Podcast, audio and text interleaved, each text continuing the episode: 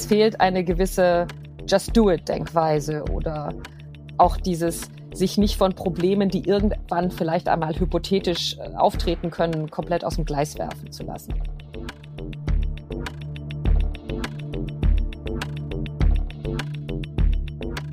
Danke für euer Interesse. Herzlich willkommen zur neuen Folge von Sprint, dem Podcast mit Gesprächen mit Menschen, die das Neue neu denken. Mein Name ist Thomas Ramge und ich freue mich sehr wie immer auf unseren heutigen Gast, die lange in Oxford und in Dublin in Innovation Education tätig war, worauf ich schon sehr gespannt bin, was das genau ist und wie man Innovation lehrt, die dann Bereichsleiterin für Transfer und Innovation in der Helmholtz-Gemeinschaft Deutscher Forschungszentren war und seit Ende 2020 bei der Bundesagentur für Sprunginnovationen verantwortlich ist für die Partnerschaften mit Wissenschaft und Wirtschaft. Herzlich willkommen, Barbara Diel. Danke, dass du dir die Zeit nimmst. Ja, vielen Dank, Thomas. Herzlichen Dank und ich freue mich hier zu sein.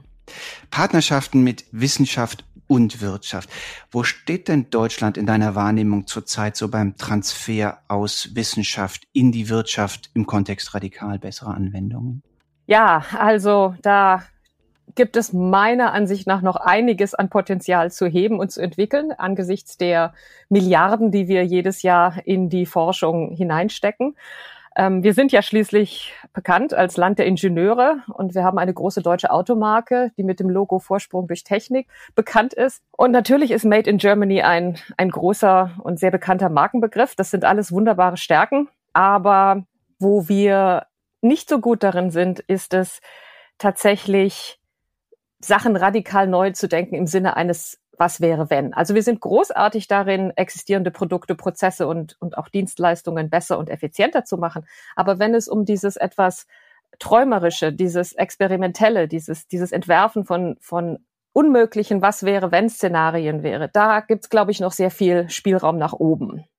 Das war ja mal anders historisch, nicht? Also in Deutschland, ne, insbesondere jetzt vor dem Zweiten Weltkrieg, hat ja äh, reihenweise Sprunginnovationen äh, hervorgebracht, sowohl im äh, quasi physisch-technischen Bereich, also Automobil oder Maschinenbau und so, und, und, und so weiter, ähm, als auch überall, wo Chemie, wo Moleküle im, im Spiel waren in der Pharmazie. Ja, in der Tat. Und äh, dass Deutschland historisch mal Vorreiter war und warum das verloren ging, tja, also ich denke, da haben wir wohl äh, den Nationalsozialisten einiges zu verdanken, dass das so gekommen ist, unter denen eben viele unserer talentiertesten Forscher und auch Intellektuellen ins Exil gezwungen wurden oder auch einfach umgebracht wurden. Ähm, meine Hypothese, müsste man sich nochmal tatsächlich eingehend mit Wissenschaftshistorikern unterhalten, ist aber, dass sich äh, in Deutschland äh, die verbleibende Wissenschaft in dieser sehr dunklen Periode unserer Geschichte ähm, in vielerlei Hinsicht ja auch einfach dieser ideologischen Verblendung durch die Nazis untertan gemacht hat. Und ähm,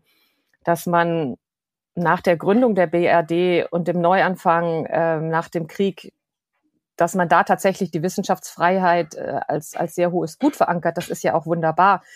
Aber wozu es dann in den letzten 70 Jahren eben geführt hat, ist, dass sich ähm, Wissenschaft und Wirtschaft ähm, als autonome und in sich geschlossene Systeme etabliert haben, zwischen denen es dann einfach nicht so viel Austausch gibt. Und das wäre ja wünschenswert, wenn es darum geht, mehr Wissenschaft in die Wirtschaft zu bringen und in die Anwendung zu bringen. Was machen denn andere Länder, Kulturen da besser? Du warst selbst ja lange im angelsächsischen Raum ähm, tätig. Also ja, es ist leider immer noch häufig so, sowohl im Ausland als auch in Deutschland, wenn man als Wissenschaftler in äh, Transfer- oder Translationsorientiert denkt und sich dahingehend entwickeln möchte, dass es einfach sehr wenige Karrieremöglichkeiten in der Wissenschaft mit sich bringt. Also man muss sich eigentlich entscheiden, ob man dann in der Wissenschaft oder in die Wirtschaft geht. Was machen andere Länder und Kulturen besser? Also ich glaube, es hat sehr, sehr viel damit zu tun, also den angelsächsischen Raum, den ich sehr gut kenne, ähm, wie tatsächlich Innovation dort äh, im Diskurs verankert ist. Also auf gut Deutsch, ähm, wie wir über Innovationen reden. Und da finde ich, gibt es doch deutliche Unterschiede zwischen Deutschland und, und äh, der Anglosphäre. Ähm, in Deutschland haben wir doch ein sehr technisches Verständnis von Innovation, also Innovation fast immer ausschließlich bezogen auf technisch-ökonomische Wertschöpfung. Und ähm, gesellschaftliche und soziale Innovation, obwohl wir wissen, dass es die gibt und dass die ja passieren ständig, äh, kommen in diesem, in diesem Verständnis von Innovation immer nur sehr wenig vor oder, oder fristen ein Nischendasein. Und ähm, im angloamerikanischen Raum ist meiner Ansicht nach die Diskussion da sehr, sehr viel breiter. Also dieser Begriff Wertschöpfung ähm, wird sehr viel offener diskutiert und definiert. Ich kann einfach mal Beispiele geben. Also zum Beispiel bei unseren Innovationskursen in Dublin. Da haben wir es unseren Studenten immer freigestellt, an, an welcher Art von Innovationsprojekt sie arbeiten wollen. Solange es einfach nur darum ging, ein Problem zu identifizieren, dieses Problem eingehend zu untersuchen und zu verstehen und dafür dann eine Lösung zu entwickeln. Und so kamen viele, viele Projekte zustande, die sich zum Beispiel mit Themen befasst haben wie Obdachlosigkeit, Vereinsamung in der Gesellschaft, Benachteiligung im Bildungsgeschehen, bessere Wege zur Erlernung von Sprachen. Das ist sozusagen eine Innovationsdiskussion, ähm, die, die man in einem deutschen ingenieurswissenschaftlichen Studium wirklich, also vermutlich kaum finden würde. Ähm, das sind so meine Eindrücke. Also interessant. Also in Deutschland wäre das ausschließlich im sozialwissenschaftlichen Bereich irgendwie verankert, wo man dann über bedingungsloses Grundeinkommen dis diskutiert, aber im, im, im Grunde das dann in der politischen Sphäre allein verankert ist und nicht mehr im Kontext ähm, der Innovation.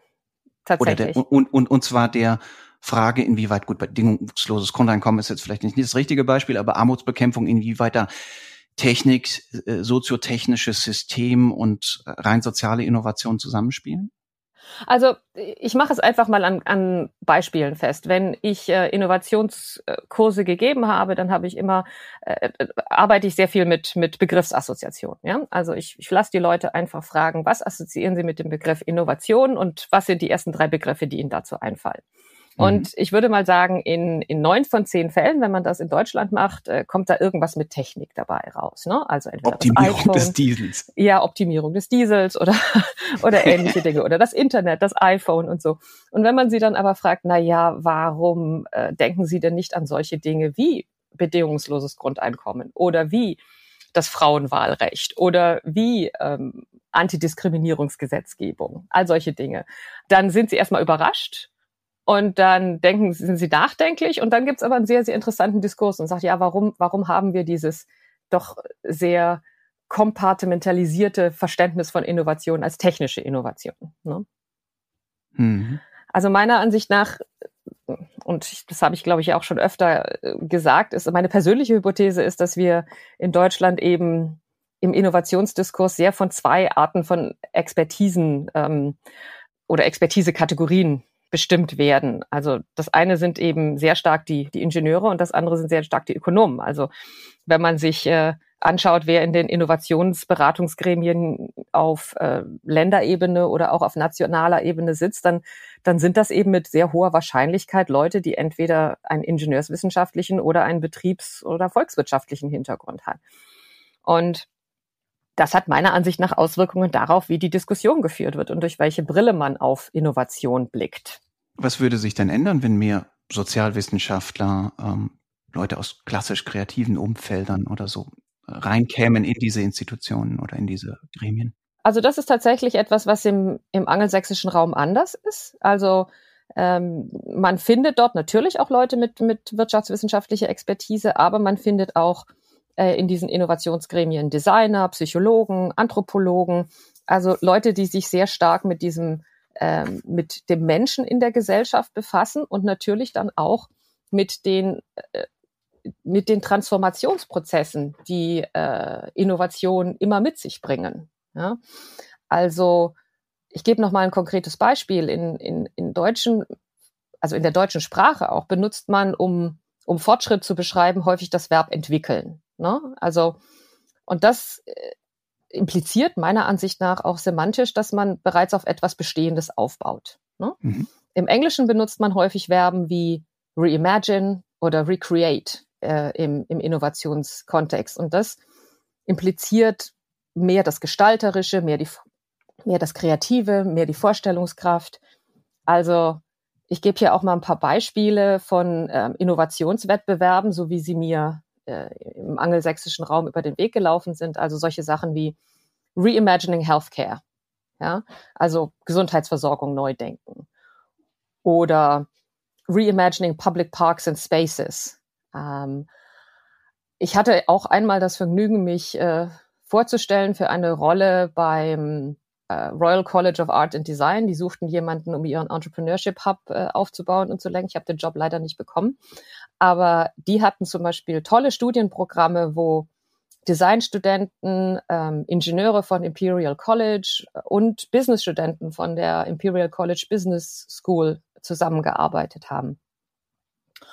Und ein anderes Beispiel ist, es gibt in Stanford äh, das sogenannte Stanford Biodesign Program, wo ebenfalls Designexpertise mit ingenieurswissenschaftlicher Expertise, medizinischer Kompetenz, äh, wo die alle zusammengebracht werden, um einfach neue Lösungen für Probleme im, im Krankenhausalltag oder der medizinischen Versorgung oder auch der medizinischen Praxis zu erarbeiten und zu finden.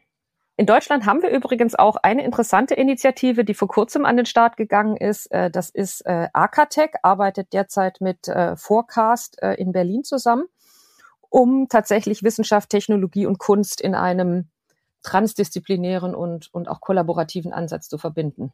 Sie haben jetzt gerade einen Wettbewerb am Laufen, der heißt Driving the Human.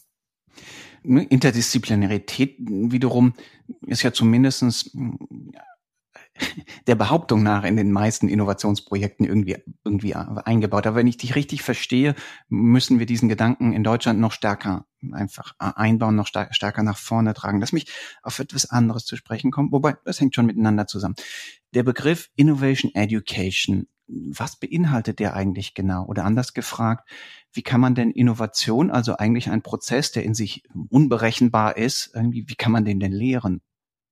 Für mich persönlich bedeutet Innovation erstmal nur, dass man Dinge neu und, und anders macht. Ja, also jetzt kann man sich natürlich fragen, was zwingt uns dazu, Gewohnheiten zu ändern oder, oder auch neue Dinge auszuprobieren? Und da gibt es eine Möglichkeit, also dass es externe Faktoren gibt, die das notwendig machen, zum Beispiel eine globale Pandemie.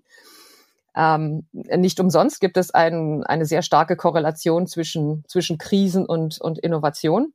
Da gibt es äh, auch tolle Kurse an der, an der Stanford D-School, die sich eben mit äh, Design for Crisis Scenarios oder auch äh, Design for Extreme Affordability befassen.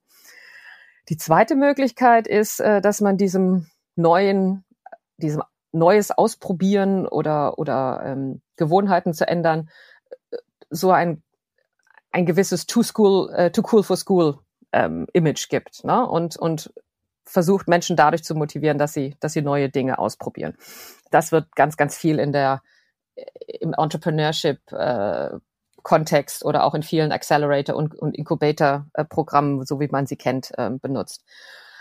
Wenn man das versucht, in einen Lern- oder einen Lehrkontext einfließen zu lassen, also entweder dieses externer Schock zum System oder dieses, hey, probier's doch mal aus, weil es cool ist, das erfordert natürlich auch immer ein Stück weit, dass man aus einer Komfortzone rausgeht ne? und, und sich bewusst diesen neuen Eindrücken oder Einflüssen aussetzt. Und wir sind nun mal per se Gewohnheitstiere, also man muss in einem Lehrkontext dann ein Umfeld schaffen, in dem alle, die sich auf diese Reise ins, ins Unbekannte begeben, im selben Boot sitzen. Das kann man mit relativ einfachen psychologischen Mitteln erreichen, also einfach nur, indem man den Rahmen dahingehend steckt, dass man sagt, Leute, wir sind hier alle gleich, äh, wir wissen alle nicht, wo die Reise hingeht, aber wir unterstützen uns gegenseitig auf diesem Weg. Also eigentlich geht es darum, den, den Lernenden immer das Gefühl zu geben, sie sind nicht allein, sie können Dinge ausprobieren, keiner wird ausgelacht, keiner wird an die Wand gestellt. Ne? Ähm, zum Zweiten habe ich sehr gute Erfahrungen gemacht mit, mit problembasiertem Lernen. Also das heißt, man gibt den Studenten, den Lernenden konkrete Probleme, die sie dann gemeinsam in Teams ähm, lösen müssen. In der Regel sollten das Probleme sein, die nie, für die es nicht eine Lösung gibt, sondern die multifaktoriell sind. Also zum Beispiel, wie können wir Lebensmittelverschwendung minimieren? Und wenn es nicht die eine Lösung gibt, beziehungsweise kein eindeutiges richtig oder falsch, dann erzeugt man eine Situation, in, in der die Lernenden dazu gezwungen werden, sich, sich, sich vorzutasten und durch Iteration und Adaption neue Dinge auszuprobieren. Was macht eine Innovatorin oder ein Innovator in der Regel dann besonders erfolgreich? Welche Kompetenzen muss äh, sie oder er mitbringen, damit er tatsächlich diesen, diesen, diesen Schritt von der Idee hin zu einer, einer Lösung, die dann auch tatsächlich in der Anwendung irgendwann in Breite ankommt, ähm, gehen kann oder induzieren kann. Ja, also das, das ist so ein bisschen ähm, verbunden mit der Frage, wie, wie ticken Innovatoren. Ähm, also meiner Ansicht nach werden echte Innovatoren sehr, sehr stark dadurch motiviert, dass es, dass sie ein Problem identifiziert haben, das sie lösen wollen. Ja? Und ähm, das ist bei den Innovatoren, die, die ich kennengelernt habe, erstmal unabhängig davon, ob man damit jetzt furchtbar reich werden kann. Ne? Also meiner Ansicht nach geht es darum, eine Lösung für ein, für ein Problem zu finden. Das, das ist das, was Innovation tatsächlich ist. Und diese Lösungsfindung kann sich eben auf ganz unterschiedlichen Ebenen abspielen. Ja? Also von inkrementell bis hin zu radikal. Und ich meine, als Gewohnheitstiere sind wir einfach mit inkrementellen kleinen Schritten, das, das, das fällt uns leichter als dieses komplett, komplett radikale. Deswegen bin ich auch dem, dem Begriff disruptiv stehe ich etwas äh, ambivalent gegenüber, weil das bei vielen Leuten äh, doch Berührungsängste auslöst. Also disruptiv impliziert immer ein Stück weit, als ob ich heute ins Bett gehe und morgen ist die Welt komplett anders. Aber dass sich diese disruptiven Entwicklungen auch über viele Jahre und manchmal sogar Jahrzehnte hinziehen können, das ist komischerweise in dem Begriff nicht, nicht veranlagt. Schleichende Disruption. Schleichende Disruption. Aber das hat auch äh, derjenige, der den Begriff geprägt hat, also Clayton Christensen, hat das ja auch gezeigt. Äh, er hat ja auch gesagt, dass diese, dass diese Entwicklungen, diese technischen Entwicklungen sich teilweise über 10, 15 Jahre äh, eben diesen, diesen Verdrängungsprozess der etablierten, ähm, der, der etablierten Geschäftsmodelle und der etablierten Firmen äh, vollzogen hat. Also sehr schleichend. Also nicht dieses Vulkanausbruch-Gefühl, ähm, dass plötzlich die Welt morgen ganz anders ist. Das stimmt. Was, was mir auf, dann, was natürlich sehr auffällig ist, ist, dass ja, ist der inflationäre Be äh, Gebrauch des Begriffs Disruption. Ne? Also Disruption gibt es schon und passiert auch, aber halt viel seltener als behauptet. Und die 25. Carsharing-App ist halt eben nicht disruptiv, so wie das 25. Startup, die die anbietet, irgendwie behauptet, oder? Ja, in der Tat. Also es ist, äh, es wird damit sehr viel hausieren gegangen und äh, vor allem natürlich, als dieser Begriff aufkam, wurde plötzlich erstmal alles als disruptiv gesehen, ob das jetzt das neue Frühstücksmüsli war oder ob es das Flugtaxi war. Ähm, und äh, also ich finde, es gibt ein, ein sehr schönes Zitat von, von Bill Gates, wo er, ich glaube, es ist Bill Gates, wo er, wo er mal gesagt hat, people always overestimate the change that is happening in two years and underestimate the change that is happening over ten years. Und ich meine, das ist ja klar. Also wenn wir, ich, also ich sitze hier gerade im, im Büro ähm, und äh, ich schaue auf die ganze veraltete Office-Infrastruktur, die wir hier um uns äh, herum haben. Also wer benutzt denn heute noch Faxgeräte zum Beispiel? Hm, du offenbar. Ja, mein Vater. Ich sitze hier im Büro meines Vaters. Okay. Gibt es eigentlich sowas wie ein Psychogramm von Innovatorinnen oder Innovatoren? Ja, also das, äh, ich denke schon, dass es das gibt. Also das ist ja auch immer so ein bisschen verbunden mit, mit der Frage, ähm, welche Kompetenzen braucht man auch, um, um jetzt äh, innovativ tätig zu sein oder vielleicht auch, wenn man, wenn man innerhalb der Wissenschaft ist, um diese, äh, diese Kette tatsächlich zu durchdenken vom wissenschaftlichen Ergebnis bis, bis hin zu einer Innovation. Also klar ist, dass im Rahmen einer Innovation, es müssen sich Prozesse und Gewohnheiten und Verhaltensmuster verändert haben. Also die Welt muss nachher einfach ein, ein, Stück weit anders aussehen. Und ich glaube, dass es für einen Innovator oder für eine Innovatorin wirklich nichts Befriedigerendes gibt, als, als sagen zu können, das habe ich bewirkt oder dazu habe ich beigetragen. Ich habe etwas geschaffen, was die Welt positiv verändert hat. Ich glaube, das ist sehr, sehr stark in der, in der Psyche äh, von Innovatoren, die ich kennengelernt habe, verankert ist. Und die Persistenz, oder? Also die Hartnäckigkeit, das sagen ja im, Kern alle Studien erstmal zu Erfolg insgesamt, aber insbesondere bei Innovatoren, dass ne, die, die Fähigkeit mit äh, 25 Rückschlägen umzugehen notwendig ist, um mit langem Atem dann die Innovation in die Welt zu tragen. In der Tat. Und ich meine, das haben Sie ja eben dann auch sehr viel mit, äh, mit Unternehmen. Also das, da findet sich eine hohe Deckungsgleichheit zwischen dem zwischen dem Mindset des Innovators oder auch dem, dem Durchhaltevermögen, was man ja auch tatsächlich braucht, um dann, äh, um zum Beispiel zu gründen. Das ist ein sehr, sehr spannender Punkt, den, den, den wir vertiefen sollen. Denn wenn wir ne, auf die Zahlen schauen, sehen wir, dass ähm, ne, in, in, in den USA ungefähr dreimal so viele Studentinnen und Studenten wissenschaftsnah ausgründen äh, wie in Deutschland, in China immer noch doppelt so viele.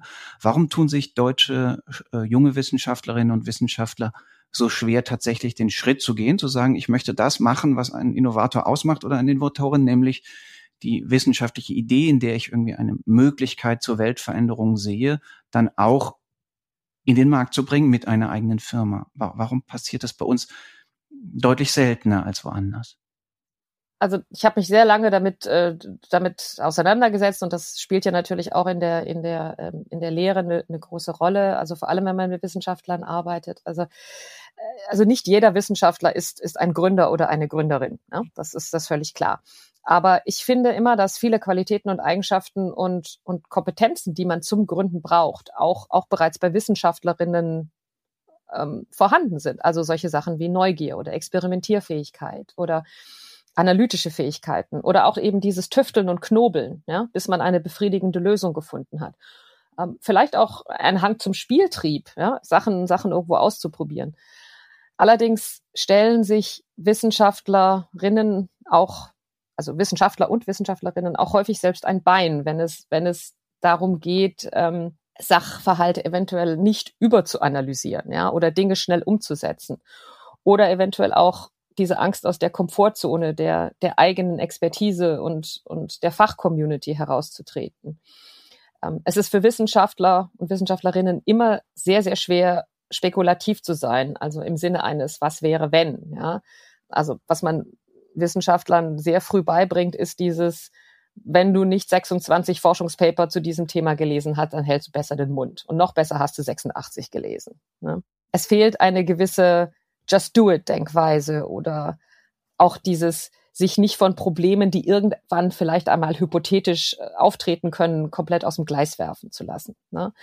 Also es ist, es, es gibt viele Fähigkeiten, die die Gründer und Wissenschaftler gemeinsam haben, aber sie stellen sich eben auch sehr, sehr häufig ein Bein, wenn es um die schnelle Umsetzung von Sachen geht oder um dieses Quick and Dirty. Ja, wir müssen jetzt einfach mal raus. Okay, aber warum sind jetzt angelsächsische Nachwuchswissenschaftlerinnen und Wissenschaftler und chinesische hm, da mutiger? Ich denke, es hängt sehr, sehr viel damit zusammen, dass wir in, in Deutschland ein sehr starkes, stark verankertes oder kulturell stark verankertes ähm, Verständnis von Expertentum auch haben. Also es ist, glaube ich, in Deutschland noch mal sehr viel schwieriger, ähm, kulturell aus diesem aus, von diesem Stand des Experten oder aus diesem, aus diesem Kreis des Experten herauszutreten in eine Welt und sich auf eine Reise zu begeben, ähm, in, in der sie dann keine Experten mehr sind. Das ist, äh, wir haben da, also das ist meiner Ansicht nach kulturell ein Stück weit verankert. Also in Amerika hat man da manchmal einfach häufig das Gefühl, okay, was habe ich zu verlieren? Ja, ich versuche es jetzt einfach mal. Während man in, in Deutschland immer in den allerschlimmsten Szenarien denkt und sagt, okay, und wenn das dann schief geht, was, was, äh, was verliere ich dann? Dann verliere ich, äh, dann, dann stehe ich vor meiner Fachcommunity als Idiot da. Okay, und ist dieser quasi hm, psychologische Moment, ist der vielleicht sogar gravierender als die Rahmenbedingungen? Also natürlich bekommt man in den USA auch leichter Venture-Kapital, aber hm, bei, bei allem berechtigten Kritik über deutsche Bürokratie und so weiter, es ist ja jetzt nun nicht unmöglich in Deutschland wissenschaftsnahe Deep Tech Startups zu gründen. Also kann es sein, dass es mehr ein Mindset-Problem ist als eines der des Umfelds? Oder würdest du sagen, nein, ne, die Hürden, die es in Deutschland zu überwinden gilt, bevor man überhaupt ein ähm, Startup oder ein Unternehmen gründen kann, sind so hoch, dass die auch noch viele abschrecken. Hm. Also ich, ich denke, viel hat damit zu tun, was wir am, äh, am Anfang auch äh, kurz besprochen haben, dass wir eben in diesem Nachkriegsszenario in Deutschland einfach über die letzten 70 Jahre Wirtschaft und Wissenschaft einfach da als, als sehr äh, autonome Systeme etabliert haben. Und, und es ist ja teilweise sehr, sehr traurig immer noch heutzutage, wenn man, wenn man als äh, Wissenschaftler oder Wissenschaftlerin ähm, translations- oder transferorientiert denkt, dass man sich immer noch ein Stück weit vor den Kollegen rechtfertigen muss und einfach äh, sich irgendwelchen ähm, unterschwelligen Kommentaren ausgesetzt sieht, wie man hat sich an die dunkle Seite der Macht verkauft ja, oder man ist nur an Geld interessiert und man ist ja gar nicht an der, an der reinen Wissenschaft interessiert. Ähm, und das ist so ein Stück weit, ich, ich, ich glaube, dass es sehr, sehr stark, äh, ein sehr starker kultureller Faktor ist. Ne? Also, und weniger der Rahmenbedingungen. Und weniger der Rahmenbedingungen. Also Rahmenbedingungen auch, aber ich glaube, die Psychologie spielt da eine sehr, sehr, sehr große Rolle. Du bist ja jetzt seit kurzem verantwortlich für Translation und Transfer mit Partnerschaften ähm, zwischen Hochschulen und Wirtschaft, die die Sprint fördern möchte. Was genau hast du da vor? Was, was ähm, ist der Ansatz, den du da verfolgst? Also Partnerschaften für, bedeuten für mich immer, dass man natürlich auf Augenhöhe immer agiert. Und ähm, das hat mir tatsächlich meine Tätigkeit in der im Transfer oder in der Translation auch gezeigt. Also ich finde, man lernt äh, sehr viel Demut und Bescheidenheit, wenn man, wenn man in diesen Bereichen arbeitet, weil man sehr, sehr schnell realisiert, wie viele Dinge man nicht weiß und äh, für was man einfach starke Partner braucht, um sie, um sie umzusetzen. Und ähm, ja, mein Job ist es, äh, die Partnerschaften mit den Wissenschaftseinrichtungen oder der, also und der Innovationscommunity und auch der Investment-Community und, und eigentlich auch mit dem Rest des Universums irgendwo aufzubauen. Ziel ist es dabei, dass wir natürlich äh, einfach wirklich tolle Projekteinreichungen bekommen, ja, und dass wir Empfehlungen aus der Community bekommen für, für interessante Leute. Also die, die Wunschvorstellung ist hierbei, dass wir ein, ein Netzwerk haben von, von Talentscouts ähm, auf, auf Ebene der einzelnen Institutionen, die uns eventuell anrufen und einfach sagen, hey, schaut euch mal das Team von der Uni X an oder unterhaltet euch mal mit dem Herrn oder der Frau Professor Y an der Einrichtung so und so. Die machen wirklich, die machen wirklich coole Sachen. Und dann brauchen wir natürlich auch starke Partner, wenn es dann darum geht, die Projekte zu entwickeln und, und bestmöglich zu betreuen. Mhm.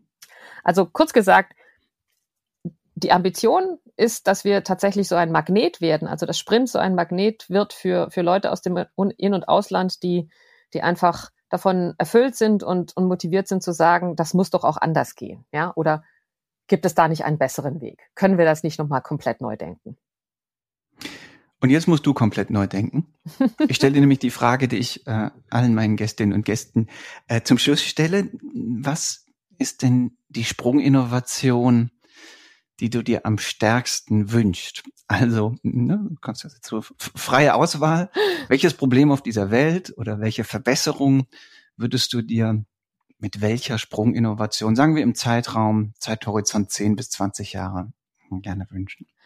Also ich würde mal sagen, da gibt es mehrere Ebenen. Auf einer, ich würde sagen, auf einer sehr dringlichen Ebene würde ich mir wünschen, dass es äh, bald einfach viel, viel bessere Wege gibt, um eventuell Zement, CO2 äh, produzieren zu können oder auch, dass wir mehr Fortschritte machen, sehr viel mehr Fortschritte machen bei der Rückgewinnung von von seltenen Metallen oder Rohstoffen aus, aus Batterien, Akkus oder Handys.